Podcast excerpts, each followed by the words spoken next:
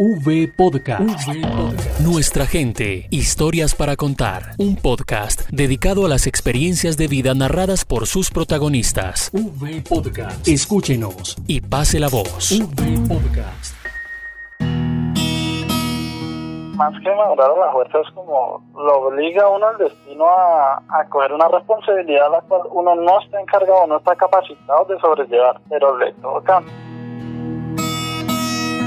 La voz que escuchan es la de Sergio Calderón, una víctima del conflicto que explica lo que tuvo que pasar cuando con tan solo 10 años su padre fue asesinado.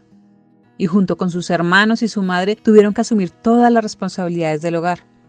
Y con todo y eso, aún conserva los recuerdos más alegres. Yo me acuerdo mucho cuando nosotros, entre todos, queríamos que una cicla, una cicla, y en eso pues casi no miraban las motos y no más que todo ciclas, la mayoría de ciclas entonces todos juntábamos para ver si nos podíamos comprar una cicla y eso. Y pues la verdad, en ese tiempo pues, la que estaba más de moda, la que estaban, digamos, a ese tiempo del campo, claro, nosotros entre todos la conseguimos. Conseguimos la cicla y pues íbamos en la escuela y nos turnábamos, bueno, un rato uno, otro rato otro para manejar porque así éramos hartos.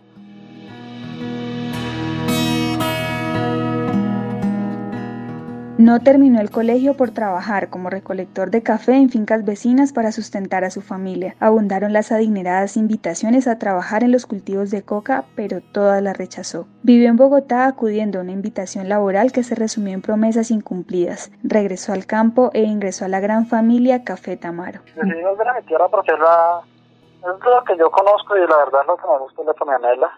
Y en ese momento es cuando decidí regresarme a mi casa y de ahí pues salí para acá para Garzón, donde tengo un familiar, un primo, y también pues una tía. Y fue cuando llego a ser parte de esta gran familia Café Tamaro. Eh, Fernando Polanía, esto, el líder de estas 28 familias emprendedoras, me hace la invitación a pertenecer a Café Tamaro.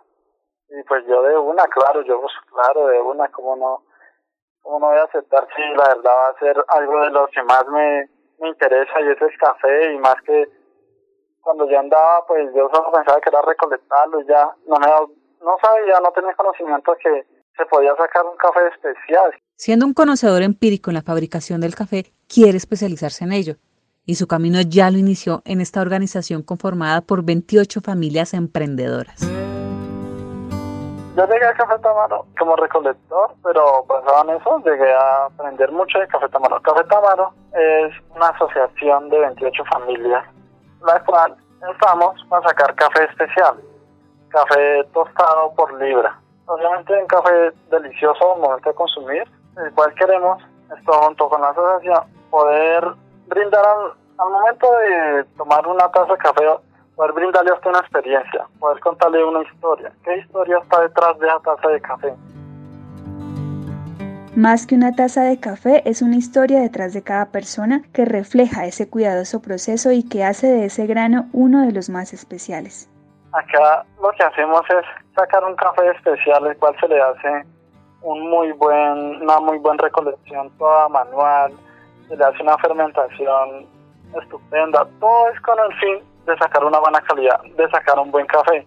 Un café que se va a tomar sin azúcar, porque el azúcar, pues, la verdad es bastante dañina para, para uno, para la salud. Entonces, pensando en ese fin y pensando también en el fin, que un buen café se debe tomar sin azúcar y es delicioso. La característica del café es, él tiene acidez, eh, notas frutales a frutos rojos, tiene dulce a miel de abejas y su cuerpo es cremoso y pues la verdad su, su textura es suave.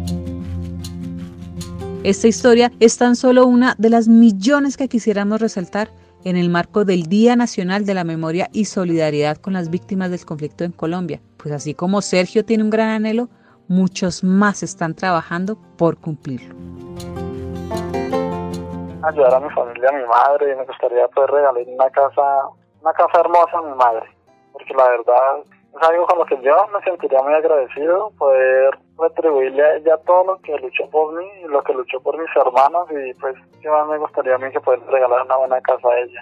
Y pues a nivel profesional la verdad es que haya estudiar más y más para conocer más y poder conocer más, digamos, poder aprender más cada día del café.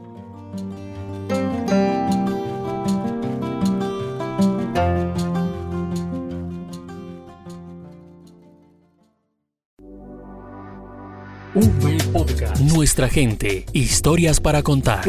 Podcast. Unidos por las víctimas.